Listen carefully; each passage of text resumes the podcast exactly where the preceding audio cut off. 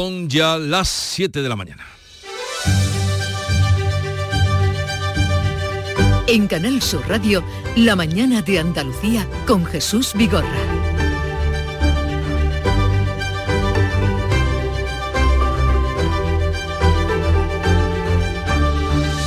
Queridos oyentes, buenos días. Es hora de levantarse y disponerse a comerse el mundo. Para que estén bien informados, les contamos la actualidad que pasa por Bruselas, que reclama al gobierno información detallada sobre la ley de amnistía. El comisario Reinders dirige una carta, ha dirigido una carta a los ministros de Justicia y de la presidencia del gobierno español para conocer el alcance de la ley. El Ejecutivo se ha excusado diciendo que todavía no se ha presentado el texto y que será un proyecto de los partidos políticos y no del gobierno.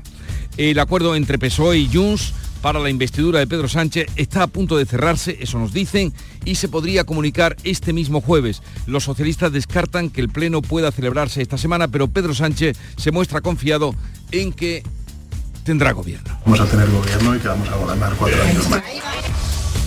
Puigdemont ha pedido garantías en la futura ley de amnistía para que no pueda ser acusado de terrorismo. El expresidente Felipe González ha vuelto a rechazar la amnistía y ha defendido una repetición de elecciones para ganar. De verdad, de verdad, la necesidad son siete votos.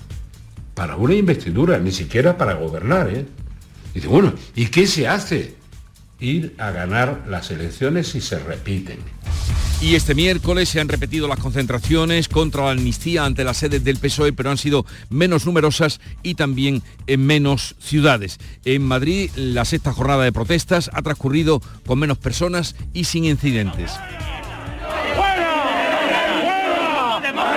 Los manifestantes señalaron a los violentos infiltrados, ahí lo oyen, fuera y han conseguido sacarlos de la concentración. Los partidos políticos han condenado los hechos violentos, aunque cruzan acusaciones. Continúa la investigación a los grupos de ultraderecha y neonazis que reventaron la manifestación del martes. Partido Popular y Vox critican que el PSOE condene los ataques a sus sedes, pero pretenda amnistiar a los que causaron los altercados tras el juicio del procés. El presidente de la Junta, Juanma Moreno, pide coherencia al PSOE. Pido además que los cuerpos y fuerzas de seguridad del Estado pongan a disposición judicial a aquellas personas que han vulnerado el orden público y que han vulnerado la legalidad vigente. Por tanto, condena firme, pero coherencia también al PSOE. Continúa en estado muy grave la mujer apuñalada por su pareja delante de sus hijos en Armilla, Granada. La víctima de 47 años se encuentra ingresada en la UCI. El agresor fue condenado en 2010 por violencia machista. Hoy está previsto que el agresor pase a disposición judicial. La pareja tenía tres hijos. La consejera de Igualdad, Loles López, asegura que están atendidos ahora por los servicios de la Junta. Un equipo de psicólogos que atienden tanto a la familia, a los hijos, que el entorno se desplazan al lugar en el que se han ocurrido los hechos y en el que está la familia y los atienden en primera persona durante el tiempo que necesita. Esa es la situación actual. Hoy se inaugura en Málaga el Centro de Ciberseguridad de Andalucía. La Junta ha invertido 70 millones de euros en las instalaciones del Muelle 2 donde además de desplegar la estrategia de ciberseguridad de la Administración Autonómica, ofrecerá formación a empresas y a ciudadanos. Y se cierra, se cerró la feria turística World Travel Market de Londres con buenos datos de negocio y nuevos vuelos internacionales para Andalucía que acogerá dos grandes encuentros de aerolíneas en Granada y en Sevilla. El balance de la feria es de nota alta, como ha dicho el consejero, que estará hoy precisamente para hacer un repaso de lo que allí ha acontecido Arturo Bernal a partir de las 9. Por otra parte, el tiempo de este jueves viene nublado y con posibles lluvias débiles en el norte de la comunidad y en las sierras. Han subido las mínimas y las máximas se mantendrán sin cambios. Hoy entre los 16 de Jaén y los 24 de Málaga. Vientos del oeste en aumento con intervalos fuertes en el litoral mediterráneo y en zonas altas orientales.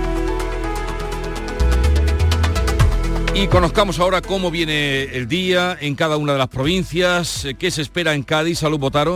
13 grados tenemos a esta hora, esperamos 21 de máxima, nubes y ojo que podría caer algún chubasco en esta jornada. La temperatura en el campo de Gibraltar, Ana Torregrosa.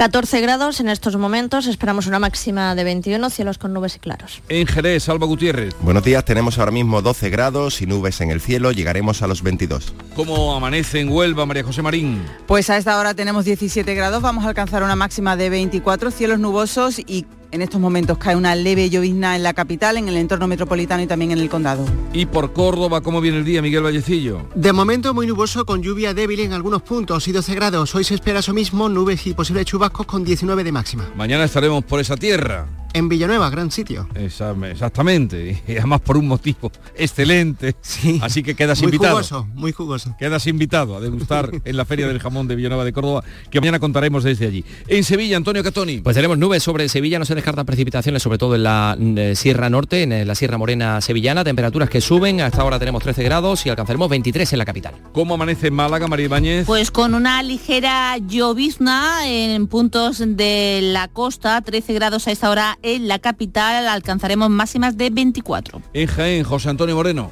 Aquí no llueve, hace más frío, 10 grados de temperatura, esperamos llegar este mediodía a los 16. Así que las altas estarán entre los 16 de Jaén y los 24 de Málaga. En Granada, Jesús Reina. Muchas nubes, mucho viento, poca lluvia, en estos momentos 8 grados de temperatura en el área metropolitana y máxima en el interior que no llegan a los 20 grados. ¿Qué se espera en Almería, María Jesús Recio? Un día sin lluvia, con algunas nubes, 12 grados, máxima 19, lo que aumentará es el viento.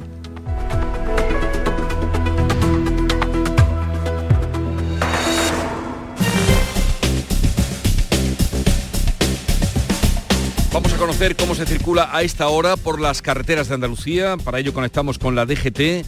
Nos informa Lucía Andújar. Buenos días. Muy buenos días. Hasta ahora encontramos circulación fluida y cómoda en toda la red de carreteras andaluzas. Las entradas y salidas están totalmente despejadas, al igual que la red principal o secundaria o los accesos a los pequeños núcleos urbanos. Aún así, desde la DGT les vamos a pedir mucha precaución al volante. Son las 7 7 minutos de la mañana. Nuestro sueño era revolucionar el sistema alimentario para hacerlo más sostenible y eficiente. Y lo estamos haciendo. Somos de la generación de los que sueñan y hacen. Con los fondos de la Unión Europea, miles de sueños como el de Aura de Groots Hydroponics se están haciendo realidad. Entra en plan de recuperación.gov.es y haz el tuyo posible. Gobierno de España. Encuentros Carrusel Taurino. El jueves 9 de noviembre, Canal Sur te invita a conocer los pilares de la tauromaquia a través de la charla con José Antonio y Tomás Campuzano. Modera el presentador del programa Carrusel Taurino de Canal Sur Radio, Juan Ramón Romero. Desde las 8 de la noche en el Teatro Fundación Cajasol. Entrada libre hasta completar aforo. Encuentros Carrusel Taurino, con el patrocinio de la Fundación Cajasol. Canal Sur Radio, la mañana de Andalucía con Jesús Vigorra. Noticias. La ley de amnistía, que lo ocupa todo, lo llena todo, incluso las calles, llega a la Comisión Europea. El comisario de Justicia ha pedido al Gobierno información detallada en una carta remitida a los ministros de la Presidencia y Justicia del Gobierno de España. Manuel Pérez Alcázar. Didi Rienders pide al Gobierno que le facilite información más detallada sobre el alcance personal, material y temporal de la ley. En la carta remitida a los ministros Bolaños y Job señala que se están expresando serias preocupaciones por la futura ley se trata de una advertencia excepcional porque la Comisión evita involucrarse habitualmente en la política interna de los Estados. Reinders admite que aún no hay una propuesta formal de la ley, pero señala que se ha convertido en un tema de considerable importancia en el debate público, como le han hecho llegar un gran número de ciudadanos, entre otros una carta firmada por más de 300 juristas de la organización Citizens Pro Europe. En octubre, el comisario advirtió de que la comisión seguiría de cerca la propuesta de amnistía. El ministro Bolaños ha respondido también por carta que no existe aún un texto y que si se presenta para su tramitación serán los grupos del Congreso los que la gestionen y no el gobierno. Reinders también reitera su seria preocupación por el bloqueo del Consejo General del Poder Judicial y recuerda que no ha habido aún avances pidiendo que se priorice esta situación. El acuerdo entre eh, PSOE y Junts puede cerrarse este jueves, aunque los socialistas ya descartan que el Pleno pueda celebrarse esta semana, porque los de Junts lo que quieren es registrar la amnistía, la ley de amnistía, antes del debate. Nuria Durán. Los negociadores de PSOE y Junts informan de que el acuerdo podría hacerse público hoy mismo, este mismo jueves. Pedro Sánchez ha dirigido una carta a la militancia en la que asegura que el acoso contra las sedes socialistas reafirma la necesidad de un ejecutivo de progreso que defienda la convivencia. En un encuentro con los trabajadores del partido se ha mostrado convencido de que formará gobierno. Vamos a tener gobierno y que vamos a gobernar cuatro años más. La proposición de ley de amnistía podría quedar registrada la próxima semana en el Congreso. El expresidente Felipe González ha vuelto a rechazar la amnistía. Ha defendido una repetición de elecciones para ganar. De verdad, de verdad, la necesidad son siete votos. Para una investidura, ni siquiera para gobernar. ¿eh? Dice, bueno, ¿y qué se hace? Ir a ganar las elecciones si se repiten. Los socialistas apuntan a la próxima semana para el debate de investidura. Pedro Sánchez no podrá llegar mañana al Congreso de los Socialistas Europeos en Málaga con el mandato renovado. Pasó la sexta noche de protestas contra la amnistía ante las sedes del PSOE, pero en este caso han sido sin altercados, menos numerosas y en menos ciudades. Unas 1.500 personas se concentraron en Madrid y forzaron la expulsión de los que iban encapuchados o bien con los escudos anticonstitucionales. En Santander se han concentrado 3.500 personas, también ha habido manifestación en Valladolid y en Madrid la protesta ha transcurrido de forma pacífica. Se han vivido momentos de tensión, eso sí, cuando un grupo de manifestantes se encaró y logró sacar de la concentración a un hombre y a una mujer que portaban banderas franquistas y que lucían pasamontañas. El presidente de la Junta ha condenado firmemente los actos violentos en las protestas eh, contra la amnistía ante las sedes del Partido Socialista. Junto a Juanma Moreno, la reacción en el seno del PP ha sido contundente contra esas protestas violentas, pero critican que el PSOE pretenda amnistiar a los que protagonizaron altercados tras el juicio del procés. Pido además que los cuerpos y fuerzas de seguridad del Estado pongan a disposición judicial a aquellas personas que han vulnerado el orden público y que han vulnerado la legalidad vigente. Por tanto, condena firme, pero coherencia también al PSOE. Vox sigue animando a manifestarse. La portavoz parlamentaria Pepa Millán también acusa al PSOE de pretender amnistiar a los responsables de los altercados tras la sentencia del 1 de octubre. El Partido Socialista no puede condenar ni puede pedir condenar los ataques que se produzcan, porque son ellos los que están amnistiando la violencia. Son ellos los que están amnistiando el terrorismo callejero. Nosotros sí podemos condenarlo. El ministro de la Presidencia en funciones, Félix Bolaños, critica que las condenas de la violencia del PP y de Vox no suenen reales que la democracia está en peligro, que el Estado de Derecho se quiebra, que España se rompe, que la Constitución tiene riesgo, esas falsedades lo único que hacen es alimentar a los ultras, que por cierto agradeceríamos que no se justificara y que cuando se condene no se haga con la boca pequeña para quedar bien con los ultras. La policía investiga a los grupos de extrema derecha y neonazis eh, que estuvieron detrás de los disturbios del martes. Son unos 200 infiltrados, simpatizantes de grupos como España 2000, Bastión Frontal, Hogar Social o Ultrasur. Cambiamos de asunto. Hoy pasará a disposición judicial el hombre detenido por apuñalar a su pareja en la localidad granadina de Armilla. Esta sería la última agresión machista en Andalucía. La mujer sigue en la UCI en estado muy grave. Tiene 47 años, ya había denunciado a su marido en 2010 por maltrato. Entonces el hombre fue condenado y ella acogida en el sistema Biogen de protección.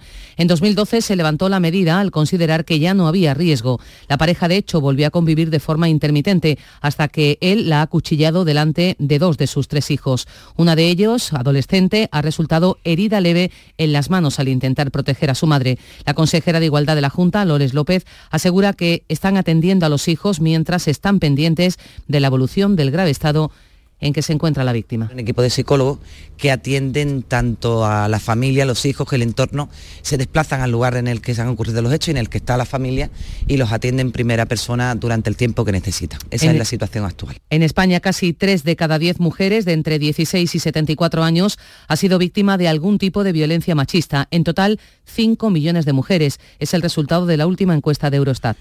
La Guardia Civil investiga como violencia vicaria la muerte de un padre y su hijo de siete años, cuyos cadáveres fueron hallados en un barranco en Navarra. La autopsia apunta a que murieron por los golpes de la caída, con menos lesiones en el pequeño porque podría haber sido abrazado por el progenitor. La madre denunció el lunes la desaparición del niño después de que el viernes, al ir a buscarlo al colegio en la localidad de Estella, le informarán de que no había acudido a clase. El pequeño había pasado el fin de semana con su padre, de quien la madre estaba separada, por lo que se activó un dispositivo de búsqueda que concluyó el martes por la mañana cuando fueron hallados los cadáveres en el fondo de un barranco de más de 200 metros de desnivel. Una historia conmovedora. La Guardia Civil investiga el incendio en la localidad sevillana de Los Palacios y Villafranca, en el que ha muerto una pareja de 20 y 17 años de edad. Vivían con el abuelo de él, el abuelo no se encontraba en el lugar en el momento del siniestro, se cree que el fuego pudo iniciarse en la cocina, se propagó con gran rapidez y virulencia. Algunos vecinos han tenido que pasar la noche fuera de casa mientras se evalúan posibles daños. Según el alcalde, Juan Manuel Valle, la actuación de los bomberos evitó una tragedia todavía mayor. Reconocer por el trabajo extraordinario que han hecho nuestros bomberos, los que se han activado, que hay que lamentar la pérdida de dos la vida de dos personas, pero el daño pues podría haber sido mucho mayor si no hubiera sido por la actuación que, que se ha desarrollado muy rápida y con una grandísima profesionalidad. El Ayuntamiento de Los Palacios y Villafranca ha decretado dos días de luto oficial. La justicia francesa entregará a España a Letarra Cherokee, es jefe militar de la banda, para ser juzgado por el abandono en Ayamonte, Huelva, de un coche cargado de explosivos en el año 2007. Se trata de una entrega diferida. Esto quiere decir que queda aplazada teóricamente hasta que finalice la condena de Cherokee en Francia, lo que está programado para 2032. No obstante, la Audiencia Nacional podría solicitar antes de eso su entrega temporal para juzgarlo en nuestro país, como ya lo ha hecho en otros casos. Cherokee está imputado en España por el abandono de un coche cargado con 80 kilos de explosivo en la autopista A49 a la altura de la localidad nubense de Ayamonte en dirección a la frontera portuguesa. La policía está buscando en Madrid a un hombre rubio de entre 20 y 30 años tras amenazar con explotar una bomba en el metro. Los agentes no han localizado ningún artefacto. Tres estaciones de metro fueron desalojadas por la Policía Nacional hasta que comprobaron que era un aviso de, bomba, de bomba falso. El transporte suburbano estuvo interrumpido algo más de una hora. El responsable de la amenaza podría enfrentarse a un delito por alteración del orden público. La Audiencia Nacional obliga al juez García Castellón a citar a la exsecretaria general del PP, María Dolores de Cospedal, por el espionaje al abogado de Luis Bárcenas. Se trata de la pieza del caso Villarejo o caso Tanden que eh, la Sala de lo Penal ordenó reabrir hace meses. Trata de averiguar si Bárcenas o su antiguo abogado, Javier Gómez de Liaño, sufrieron presiones por parte de terceras personas vinculadas al Partido Popular para que no salieran a la luz informaciones comprometedoras para la formación política. El presidente de la República de Portugal se va a dirigir hoy a la nación para comunicar si convoca o no elecciones tras la dimisión del primer ministro Antonio Costa, imputado por corrupción. Marcelo Rebelo de Sousa se va a reunir con el Consejo de Estado antes de dirigirse a la nación para comunicar si opta por convocar elecciones. En su encuentro con los partidos políticos, los socialistas han defendido proseguir con un presidente interino hasta las elecciones de 2026. Toda la oposición pide nuevos comicios. Proseguir uh, uma experiência governativa. É preciso iniciar um ciclo novo. Que a única solução que existe é a convocatória de novas uh, eleições legislativas. Mientras tanto, continúa la investigación sobre la trama de corrupción que ha provocado la dimisión de Antonio Costa, investigado por corrupción. Gana peso la posibilidad de una tregua humanitaria en Gaza a cambio de que Hamas libere a los rehenes. Israel confirma la muerte del español Iván Iyarramendi, que se creía que estaba entre los secuestrados. Los restos de Iyarramendi, de 46 años, y los de su esposa han sido identificados en una morgue de Tel Aviv un mes después de su muerte. La pareja vivía en el kibutz atacado por Hamas. La prensa de Egipto y de Qatar, países que están mediando para un alto el fuego, avanza la posibilidad de una tregua humanitaria por parte de Israel a cambio de que Hamas libere a una decena de rehenes, la mitad estadounidenses. De manera apresurada, en este sentido, Macron ha convocado una conferencia en el Elíseo para ayuda humanitaria a Gaza. Ha convocado a 80 jefes de Estado y ONGs, pero claro, no se sabe quiénes van a asistir todavía. La Unión Europea da luz verde a la adhesión de Ucrania al Club de los 27. La presidenta de la Comisión, Ursula von der Leyen, ha confirmado que se han abierto conversaciones para la adhesión. Quiero expresarles lo impresionados que estamos por las reformas que han hecho en plena guerra. No deberíamos olvidar que ustedes están librando una guerra existencial y al mismo tiempo están reformando profundamente su país. Por su parte, el presidente Zelensky se ha mostrado satisfecho, ha declarado que es el paso correcto.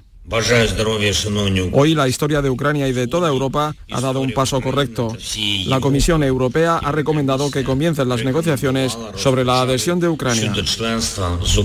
La Comisión también iniciará conversaciones con Moldavia. Se cierra la feria turística World Travel Market de Londres con buenos datos de negocio y nuevas conexiones internacionales para Andalucía. La aerolínea EasyJet ha anunciado tres nuevas conexiones a Málaga el próximo verano desde Atenas, Nantes y Niza. También hay nuevos vuelos hacia Almería que en mayo sumará la conexión con Bristol. El balance de la feria es de nota alta, como subraya el consejero de Turismo Arturo Bernal. Ha hecho un grandísimo papel, un muy digno papel en una feria que es la primera después de la gran consolidación del turismo internacional después de la pandemia, en la que ya recuperamos, incluso sobrepasamos los datos del año 2019. Andalucía acogerá dos grandes encuentros de aerolíneas internacionales en Granada y en Sevilla. De todo eso nos hablará el consejero Arturo Bernal, que estará aquí en la mañana de Andalucía a partir de las 9. Se cierra, mm, por otra parte, eh, la feria turística, hemos dicho, de World Travel Market, y también vamos a contarles que se pone fin a la huelga de actores en Hollywood. Los actores y los estudios han llegado esta madrugada a un preacuerdo que pondrá fin a una crisis de cuatro meses. Consiguen salarios más altos y protección ante la inteligencia artificial. Aunque la huelga de guionistas había terminado en septiembre, son muchas las producciones que están paradas a la espera de que los 160.000 actores en huelga se incorporaran a partir de ahora al trabajo. A una semana de la gala de entrega de los Grammy Latinos que se va a celebrar en Sevilla, la Academia ha anunciado el premio de la presidencia para Antonio Banderas. El actor y empresario malagueño será homenajeado con un premio que reconoce la dedicación de los miembros de la comunidad latina a promover y fomentar el arte y la cultura por el mundo. Banderas fundó el Teatro El Sojo en Málaga hace ya cuatro años. Este reconocimiento se ha otorgado en ocasiones excepcionales, la última vez en 2017 al compositor Lin Manuel Miranda. 7, 21 minutos de la mañana. En un momento estamos con la revista de prensa que ya tiene preparada Paco Ramón. La mañana de Andalucía. Córdoba avanza con Europa, con una administración más ágil y cercana, y gracias a la Estrategia de Desarrollo Urbano Sostenible Integrado, ha creado una plataforma e impartido formaciones para realizar trámites online con el Ayuntamiento. EDUSI Córdoba, cofinanciada por el Ayuntamiento de Córdoba y el Fondo Europeo de Desarrollo Regional. Una manera de hacer Europa.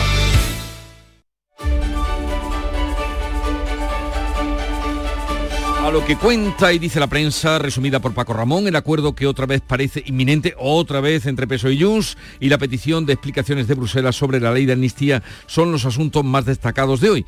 ¿Y qué dicen los periódicos, Paco? Pues mira, La Vanguardia es el único que lleva hoy a portada como hecho, como cerrado, ese acuerdo de PSOE y Junts para desbloquear la investidura. El pleno para reelegir a Sánchez, dice, como presidente del gobierno, se celebraría ya la semana que viene. También recoge el periódico catalán que el comisario europeo de justicia pide aclaraciones al gobierno por la amnistía, mientras fijó culpa a Sánchez de los altercados. Acabar con el rencor es el titular del artículo de la columna del director del periódico de La Vanguardia, de Jordi Juan.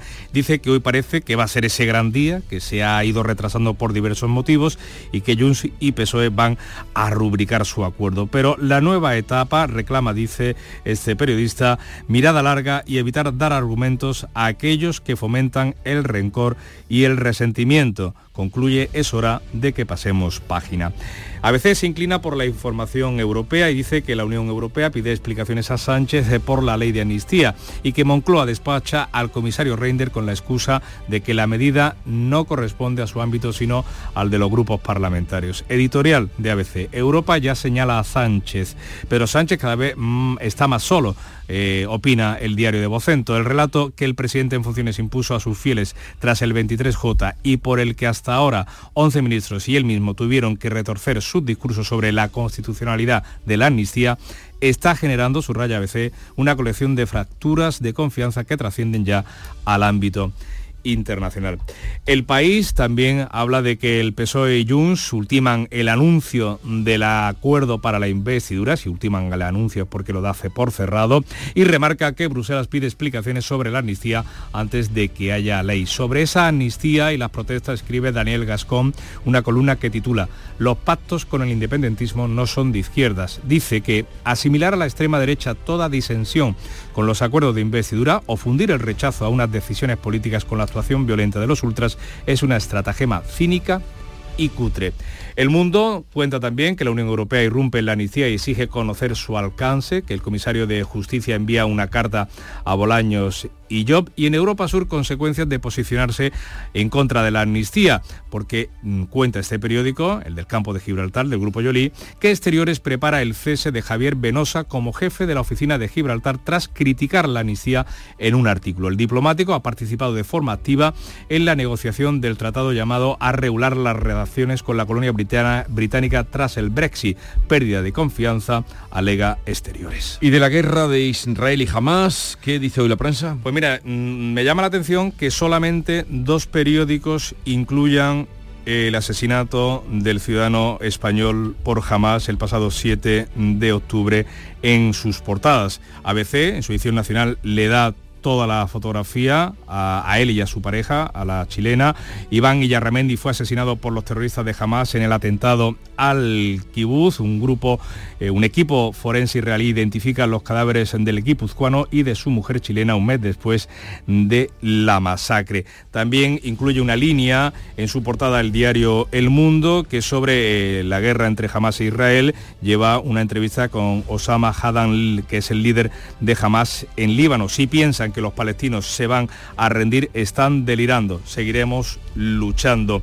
No hay más periódicos que lleven a portada la muerte de nuestro compatriota, el asesinato de nuestro compatriota eh, a manos de Hamas. Sobre el conflicto en Oriente Próximo, cuenta el país que Qatar negocia una pausa humanitaria en Gaza a cambio de rehenes y también declaraciones del ministro israelí Gedeon Saar. Habrá zonas en Gaza a las que estará prohibido acercarse. ¿Y las viñetas, las noticias gráficas, alguna que te ha llamado la atención? Me llama la atención la de Miki Duarte en el grupo ah, Yoli, que se ve a a Santiago Abascal lanzando una botella ardiendo con el no a la amnistía, a Feijó, que es el que va a recibir el impacto de, ese gesto, de esa botella, mientras se agacha eh, Pedro Sánchez y le saca la lengua al dirigente de Vox. Y en la contraportada de La Razón, provocadora esta viñeta de Caín. Se ve a un hombre con una banderita del PSOE y con las señales de haber tenido puntos en la cabeza. Y dice, tuve que elegir entre ser lobotomizado o que gobernarse la derecha. Elegí la lobotomía. La de Peridis también está hoy graciosa, hoy que saca ahí a Díaz Ayuso, hoy que es la festividad de Madrid con la Almudena.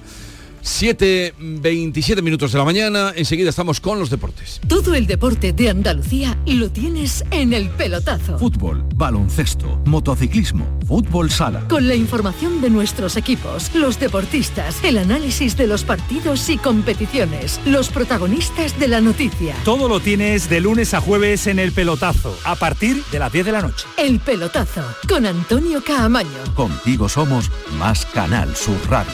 Contigo somos más Andalucía. Nuria Gaciño, buenos días. Hola, ¿qué tal? Muy buenos días. El Sevilla empeora. Sí, pésima imagen la ofrecida por el Sevilla anoche en la Champions. Derrota en Londres ante el Arsenal por 2 a 0 con lo que el equipo de Nervión no solo tiene ya muy difícil el pase a los octavos de final, sino que ni mucho menos tiene asegurado seguir adelante en la Liga Europa. Y es que los de Diego Alonso han pasado a ser los colistas del grupo con solo dos puntos, pero en el otro partido que se disputó anoche, la victoria del PSV ante el Les francés por 1-0, pues provoca que galos y holandeses sumen ahora cinco puntos, mientras que el Arsenal sigue liderando el grupo con nueve puntos. Los que ya han firmado el pase a los octavos de la Champions son el Real Madrid y la Real Sociedad.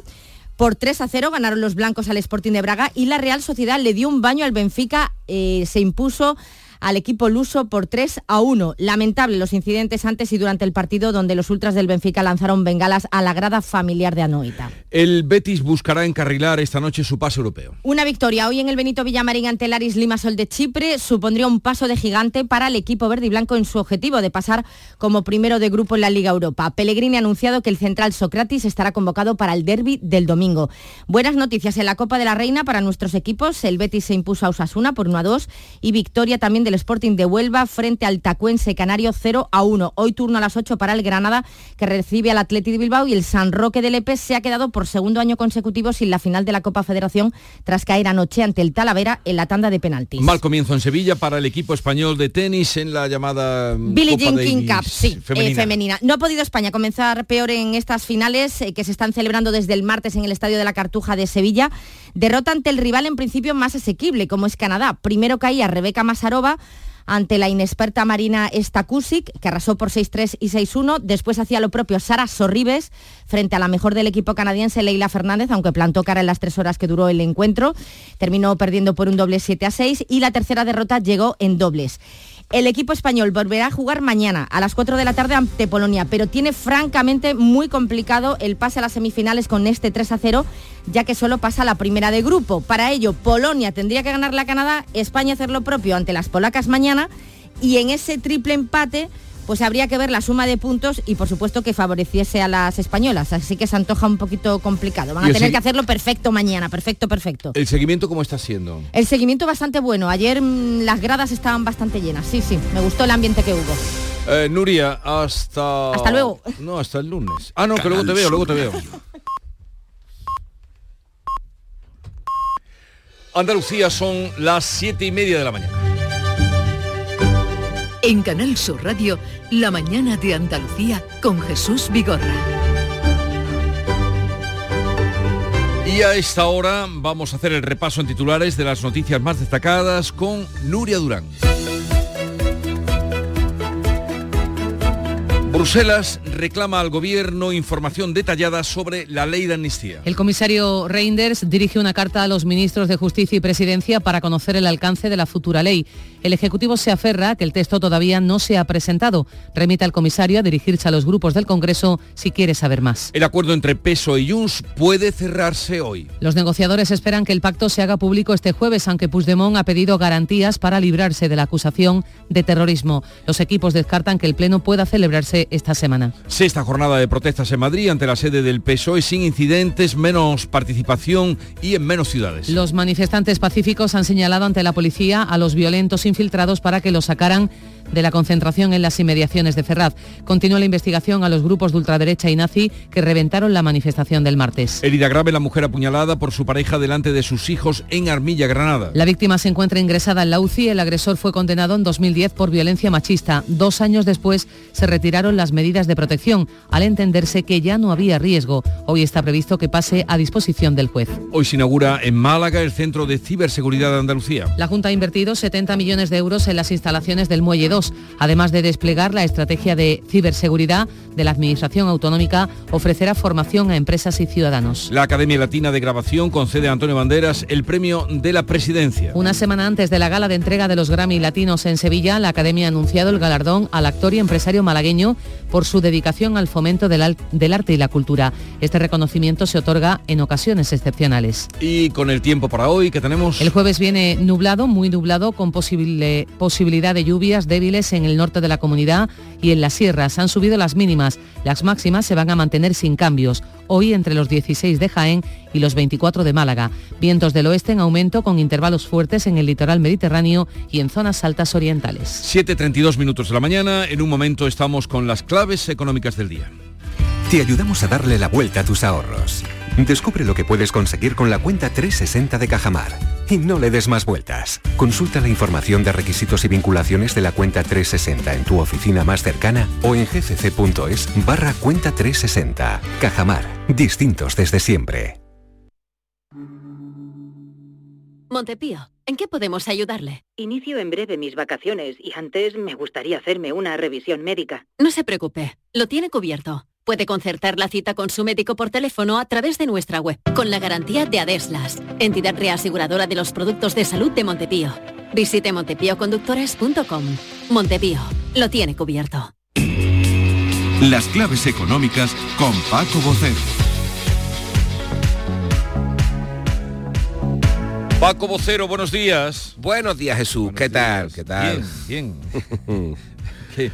Oye, vamos a hablar de las claves, pero antes la actualidad eh, económica de la jornada. ¿Qué, qué hay por ahí? Veo, Mira- eh, hoy he visto en todas las portadas a Payete. Sí, sí, claro, presentando el plan estratégico de Telefónica ayer, presentando además ese dividendo de 0,30 décimos por acción que estará previsto hasta 2026 y en definitiva hablando muchísimo de cambio, de nuevas horas, de nuevas actividades y reclamando una cosa importante que tiene que ver, que tiene que, ver con la legislación. Es que es cierto que el sector de telecomunicaciones europeo necesita una nueva legislación, adaptarse muchísimo más a los tiempos para poder además, entre otras cosas, hacer competencia con los gigantes del otro lado del Atlántico. ¿no? Pero efectivamente, hoy Payete es muy protagonista en, en la actualidad económica. Así que, ya que hemos hablado de Payete, nos vamos a ir con tu permiso a las claves. Por favor, adelante, te escuchamos. Mira, eh, vamos um, además hoy con el segundo día de reunión de los ministros de Economía y Finanzas de la Unión Europea, el ECOFIN, que hoy sí que van a tratar esas negociaciones de reforma de las reglas fiscales de las que llevamos hablando varios días. Y además la jornada no es cualquier cosa, porque a la discusión entre París y Berlín se ha sumado Roma como otro actor de peso para que estas nuevas reglas sean más suaves y paulatinas en el tiempo, que es lo que se busca desde Francia y ahora desde Italia. Es que, según Bloomberg, los presupuestos del Estado, los presupuestos franceses e italianos para el año que viene siguen siendo expansivos y necesitan esa flexibilidad que Berlín trata de reducir. Por cierto, fíjate, estamos hablando de eso y te voy a dar un dato muy curioso. Alemania está a punto de superar a Japón como la tercera economía del mundo, después de 30 años de altísimo endeudamiento y crecimiento casi inexistente en el país asiático. Y es que fíjate cómo son las transformaciones. En los años 80, si recuerdas, parecía que Japón sería la primera economía mundial y superaría lo mismo a Estados Unidos. Pero desde su crisis de principios de los 90 ha ido perdiendo fuelle, lentamente, pero ha ido perdiendo. Y por acabar de ilustrar esta cuestión de la reunión del ECOFIN de hoy, Ojo, también a nosotros nos interesa momentáneamente, como es lógico, la flexibilización de las condiciones de la situación actual. Eso sí, sin perder de vista que la disciplina fiscal es más necesaria que nunca, porque una cosa es la disciplina fiscal y otra cosa la flexibilidad presupuestaria puntual. Muy bien. ¿Y qué más tenemos para hoy? Pues mira, siguiendo en Europa, ayer en la primera parte de esta reunión, los ministros mm, económicos advirtieron que la pérdida de pulso de la economía europea es patente, eso se está viendo, pero oye, descartaron la recesión, porque si te acuerdas el año pasado, por esta fecha, todo el mundo estaba o tenía una opinión realmente negativa de lo que iba a suceder en el 2024.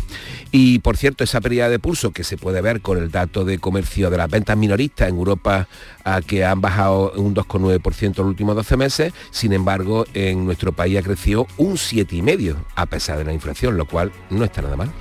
Pero otra cosa, otro asunto, parece que el paro seguirá bajando en este último trimestre, ¿no? Sí, si atendemos a las previsiones de ADECO, que se va adelantando, el paro se reducirá hasta el 11,6% en este último trimestre del año y luego repuntaría un par de décimas hasta el 11,8% en el primer trimestre del 24.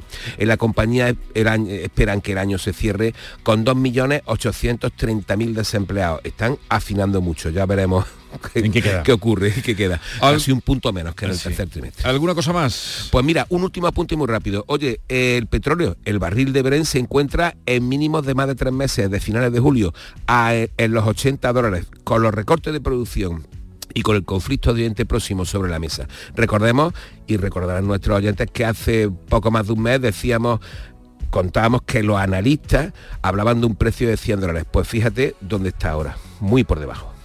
¿Y el mundo del jamón cómo está? Eh, bueno, yo llevo aquí un rato hablando con Miguel de eso, ya que lo has invitado a que vaya a Villanueva mañana. Así Y a ti también, ¿eh? A ti también. Pero ¿cómo está? ¿Cómo está? ¿Va al alza? ¿Cómo está? Oye, lo vamos a comprobar mañana en Villanueva, que lo vamos a contar todo de hoy. Sí, porque mañana aprovecho la ocasión para, eh, ya saben que Paco Vocero nos cuenta la información económica cada día desde Córdoba. Mañana estaremos en Villanueva de Córdoba a partir, comarca Los Peroches, por cierto que lleva seis meses, más de seis meses eh, sin agua potable en el grifo. Y mañana contaremos muchas cosas desde allí, desde la comarca de Los Pedroches a partir de las 8 de la mañana. Estás invitado. Muy bien. Un Siempre abrazo. un valor seguro el jamón. Un abrazo, hasta mañana. Todos aquellos que ya conducen el número uno se sienten únicos, especiales. Y para que puedas sentir esa increíble sensación, ahora la Black Week de Hyundai se convierte en Black Year. Black Year de Hyundai. Del 6 al 19 de noviembre, condiciones especiales en toda la gama el primer año. Más información en hyundai.es. Frutos secos Reyes, mucho más que pipas. Disfruta con nuestra deliciosa variedad de frutos secos, snacks y golosinas en los más de 35.000 puntos de venta que tenemos en Andalucía o en frutosecorreyes.es. Ah, y ahora con tu pedido a partir de 20 euros, te lo llevamos a casa gratis. Frutos secos Reyes, tus frutos secos de siempre.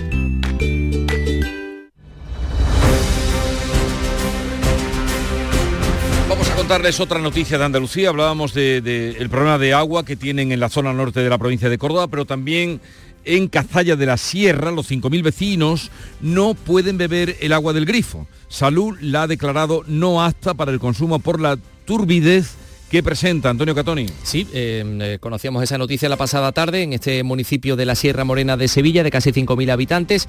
El informe señala que el agua no se puede utilizar por supuesto para beber no, pero tampoco para preparar o elaborar alimentos. Sí se puede utilizar para la limpieza y para el aseo personal. Y el alcalde de la localidad ha confirmado que esto está relacionado con las importantes lluvias de los últimos días, que ha, digamos, revuelto el sedimento, el sedimento que hay en los depósitos y que en breve se pondrá en contacto con la Diputación para que se comience a distribuir agua en camiones. En cambio, en Huelva, en Arroyo Molinos de León, el agua de la red vuelve a ser potable. María José Marín. Pues así lo ha señalado la Consejería de Salud al Ayuntamiento de la localidad tras tener los resultados de los últimos análisis diarios que se venían realizando del agua de la red desde el pasado 31 de octubre, eh, tras un derrumbamiento de tierra cercano al pozo de captación que suministra agua a Arroyo Molinos de León debido a los fuertes temporales de lluvia. Salud declaraba entonces no apta para el consumo humano el agua de la red al superarse los límites de turbidez permitidos que ahora vuelven a la normalidad. Durante estos días el Ayuntamiento ha distribuido el agua en camiones cisternas. En Granada hay un nuevo convenio del campo, el primero en cinco años, con subidas del 10% repartidas en tres anualidades. 40.000 trabajadores y 15.000 empresas se van a beneficiar de ello. Jesús Reina. La principal novedad es el encaje de la figura del trabajador fijo discontinuo, aunque también se han acordado unas curiosas jornadas flexibles de 6 a 8 horas que explica Manuel del Pino, secretario de Asaja. De manera que cuando no haya excesivo faena y puedan se les realizarán 6 horas, pero en el momento en que, por ejemplo, en, en épocas de recolección, pues esa jornada laboral se pueda aumentar hasta las 8 horas. Se ha hecho un esfuerzo para adaptar este convenio a la última reforma laboral. Andalucía Coge presenta en Bruselas un informe en el que denuncia las condiciones inhumanas en las que trabajan y viven personas en los asentamientos de Huelva y de Almería. Eh, María Jesús Recio, ¿cómo se han tomado este informe en Almería? Pues la verdad que esperamos las reacciones en las próximas horas porque el informe es demoledor. Dicen que se vive peor que el ganado en estos asentamientos y eso tiene una responsabilidad política. Más del 95% trabajan sin vacaciones, denuncia el informe. Sus jornadas laborales son de 7 días a la semana, 10 horas al día. El 30% está en situación administrativa regular y se les niega el acceso a servicios como agua, luz, vivienda o sanidad.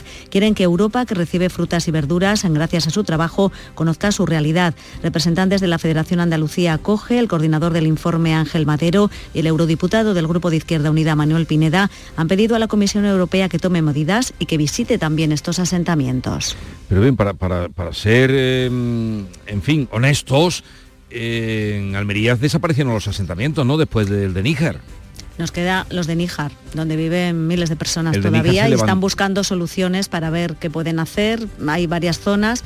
De momento se está trabajando para que se les acondicione una zona donde se están iniciando ya proyectos para viviendas. Se están tomando medidas, pero claro, la denuncia está ahí en Bruselas de estos representantes de Andalucía, Coge y este eh, responsable de Izquierda Unida, este eurodiputado. Pues veremos qué pasa y que se dilucida con eso. La Asociación de Víctimas de Accidentes Laborales denuncian que dos personas mueren cada día en nuestro país en su puesto de trabajo y que de cada cuatro fallecimientos que se registran, uno tiene como escenario Andalucía. Miguel Vallecillo.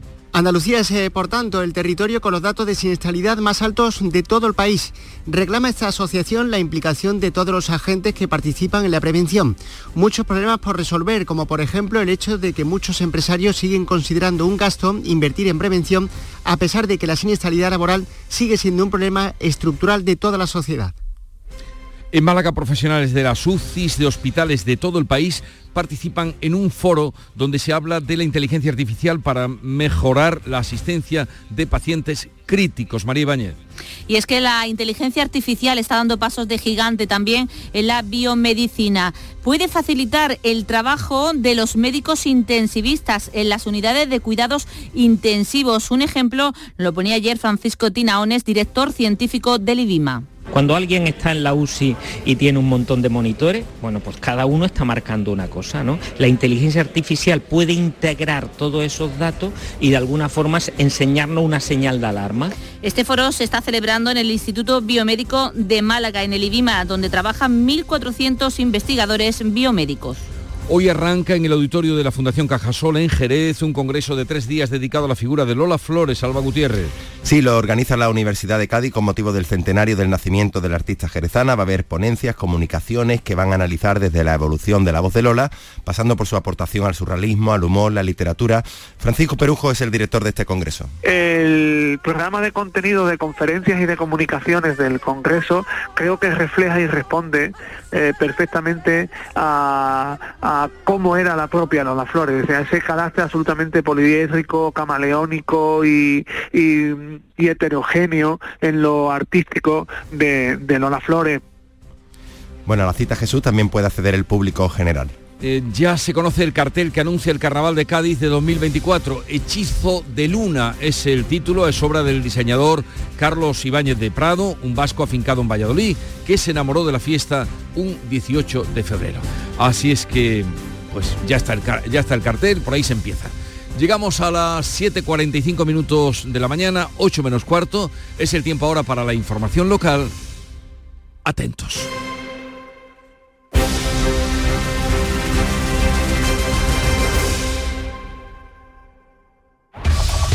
En la mañana de Andalucía de Canal Sur Radio, las noticias de Sevilla con Antonio Catoni. Luto en los Palacios y Villafranca por la muerte de dos jóvenes de 17 y 20 años en el incendio de su vivienda. El fuego adquiría grandes dimensiones, afectaba a varios pisos, pero la rápida actuación de los bomberos de cuatro parques diferentes evitaba males mayores. La Guardia Civil está investigando las causas de este incendio que según los primeros indicios comenzaba en la cocina. Los 5.000 vecinos de Cazalla de la Sierra no pueden beber el agua del grifo. Salud la ha declarado no apta para el consumo por la turbidez que presenta, aunque sí puede ser utilizada para aseo personal y para limpieza. Y en Sevilla Capital hoy abre el parque de María Luisa tras los daños de la última borrasca y el alcalde mantiene su intención de recurrir el cese de los 44 policías locales que tomaron posesión hace 11 años tras unas oposiciones en las que se detectaron irregularidades. Vamos con el tráfico. A esta hora tenemos 6 kilómetros de retenciones en el acceso a Sevilla desde la A49. En el puente del Centenario, 2 kilómetros de retenciones en sentido Cádiz, 1 en sentido Huelva. En la S30, en el nudo Gotabeleche, 2 kilómetros en sentido Ronda Urbana Norte. Un kilómetro y medio de retenciones en el acceso a Sevilla por la autovía de Utrera. Dos en la de Mairena y uno en el patrocinio. Pero ese tráfico también es intenso en la continuación del patrocinio, ya en el propio término municipal de Sevilla. También tráfico intenso en el acceso por el Alamillo, por el Puente de las Delicias, por la Avenida de Andalucía y en la Ronda Urbana Norte a la altura de San Lázaro en ambos sentidos. Llueve de forma débil sobre Sevilla, mm, hay precipitaciones débiles y ocasionales, las temperaturas suben. Vamos a alcanzar 19 grados en Morón, 20 en Écija, 22 en Lebrija, 23 en la capital, donde ahora tenemos 13 grados. Realiza Pedro Luis Moreno.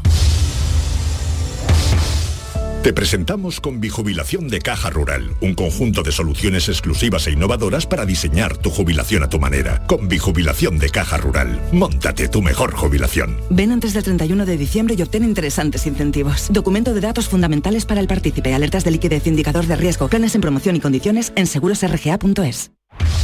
En Canal Sur Radio, las noticias de Sevilla. El Ayuntamiento de los Palacios y Villafranca ha decretado dos días de luto oficial por el fallecimiento de una joven pareja de 20 y 17 años en el incendio, de su vivienda declarado a primera hora de la pasada tarde. La Guardia Civil está investigando este siniestro que, eh, según los primeros indicios, comenzaba en la cocina. El fuego alcanzaba grandes dimensiones.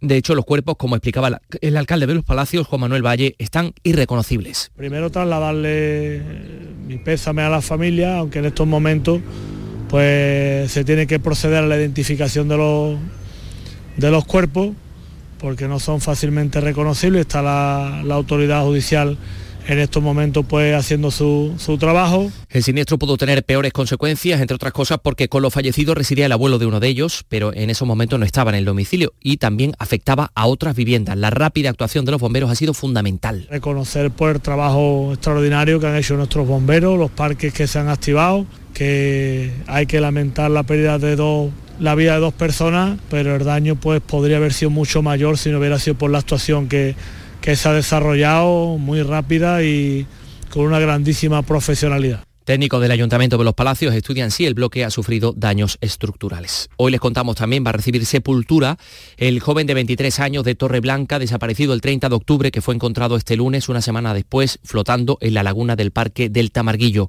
Y por otro lado, el juzgado de instrucción número 19 de Sevilla ha ordenado la reapertura de las diligencias derivadas de la desaparición en mayo de un vecino del Viso Belalcor de 38 años de edad. No se sabe nada de él desde que acudía a un cumpleaños en el barrio de la Macarena. 749. Las noticias que más te interesan las tienes siempre en Canal Sur Mediodía Sevilla. Y este jueves te llegan con la Federación Andaluza de Remo con motivo de la celebración este próximo sábado 11 de noviembre de una nueva edición de la regata Sevilla Betis. Canal Sur Mediodía Sevilla. Este jueves a las 12 en directo desde el Club Náutico Sevilla. Con la colaboración de la Federación Andaluza de Remo. Las noticias de Sevilla. Canal Sur Radio. Salud declara no apta para el consumo humano el agua de Cazalla de la Sierra, el agua del grifo. Este municipio de casi 5.000 habitantes, pues no, sus habitantes no pueden beber el agua del grifo porque se han hallado valores superiores de turbidez. El informe señala que tampoco se puede utilizar para preparar o elaborar alimentos, pero sí para la limpieza o para el aseo personal. El alcalde de la localidad, Adrián Torres, confirma que esto está relacionado con las importantes lluvias de los últimos días y que en breve el agua se va a distribuir en camiones. Después de un largo periodo de sequía, tanta cantidad de agua pues hace que todo el sedimento, todo el cieno y todos los residuos pues formen parte del suministro de agua, hasta que los resultados nos han indicado eso.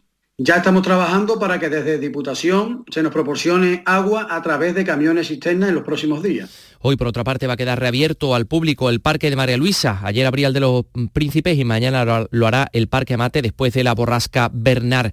Les contamos además que el Ayuntamiento ha recibido ya el auto de la jueza que ordena la repetición de las oposiciones de la Policía Local de hace 11 años y el cese de los agentes que supuestamente eh, pues eh, algunos de ellos se beneficiaron de las filtraciones. El alcalde José Luis San reitera que recurrirá si es posible y lamenta sus consecuencias. Si es posible recurrirlo, recurriremos y si no tiene recurso posible, pues evidentemente ejecutaremos la sentencia. Una sentencia no nos gusta porque nos crea un problema de seguridad en la ciudad.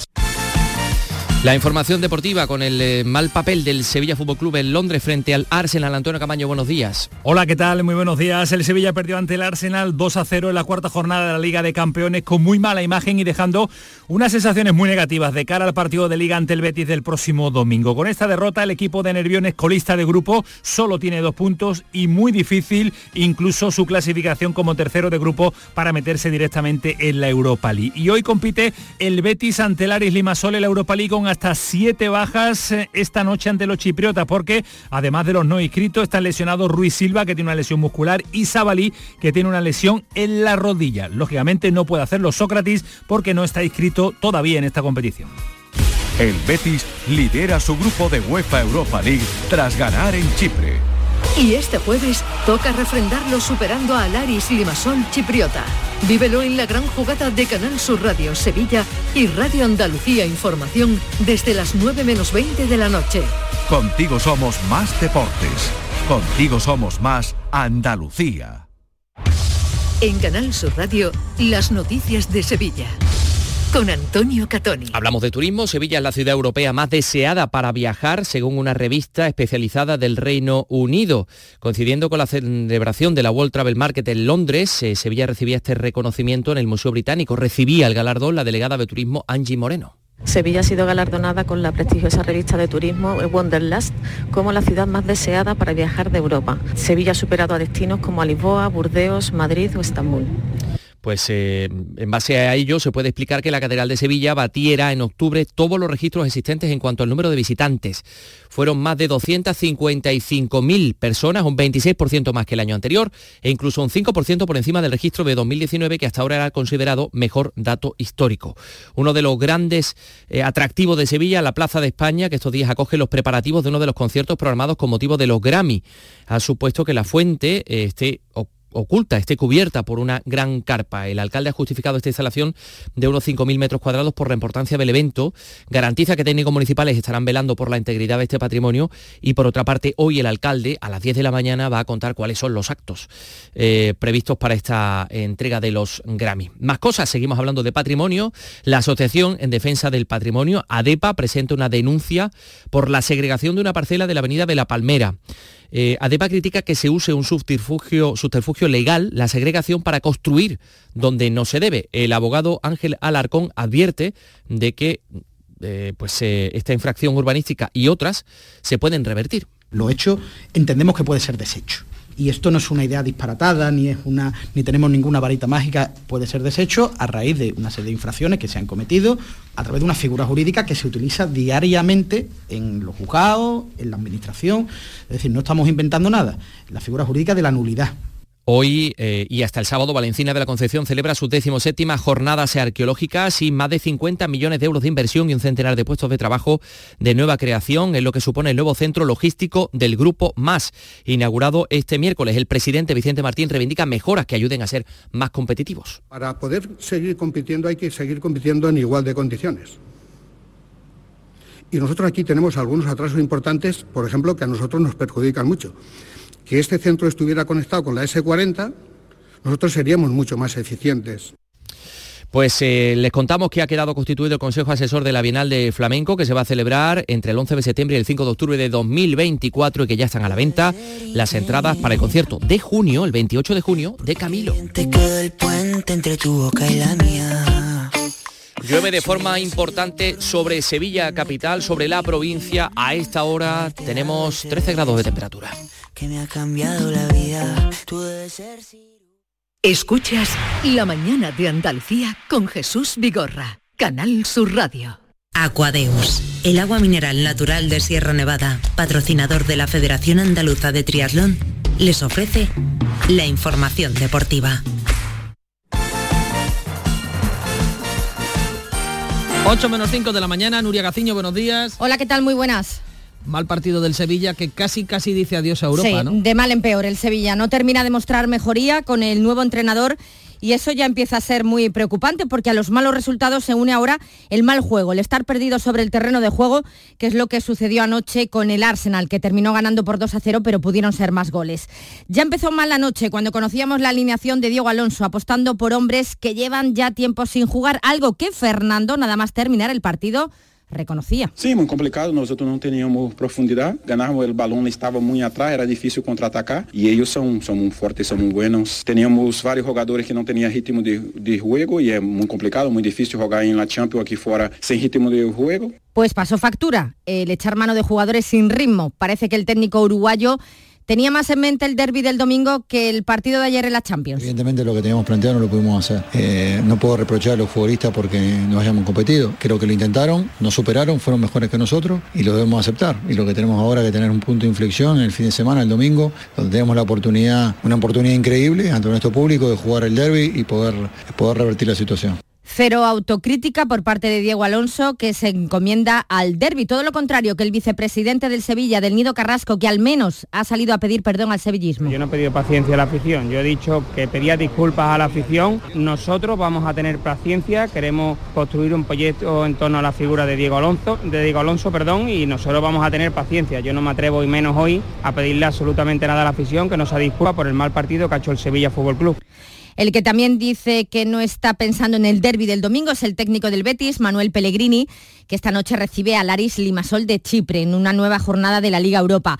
La victoria sería clave para lograr el objetivo de pasar como primeros de grupo. No estamos pensando el día domingo nadie, no está condicionada la formación. Hacemos mañana lo que creemos que es la mejor formación para ganar, jugando, como digo, siete partidos cada 21 días y con varios ciclos seguidos. Eh, muy difícil que un jugador lo pueda hacer de forma eh, constante sin arriesgar una lesión importante, así que vamos viendo estadística, vamos viendo rendimiento, una serie de cosas por la cual vamos intentando hacer, hacer el equipo. Bueno, estas declaraciones traducidas quieren decir que sí, va a haber rotaciones pensando en el partido del domingo, un partido para el que va a ser convocado Socratis. Pero antes de la liga habrá que poner el cierre a Europa, donde el Sevilla tiene casi imposible el pase a los octavos de final de la Champions. Ahora es colista del grupo con dos puntos, con cinco están el Lens y el PSV tras la victoria anoche de los holandeses y el Arsenal mantiene el liderato con nueve puntos. Muy difícil lo tiene el Sevilla, que ni mucho menos tiene asegurado tampoco seguir adelante en la Liga Europa.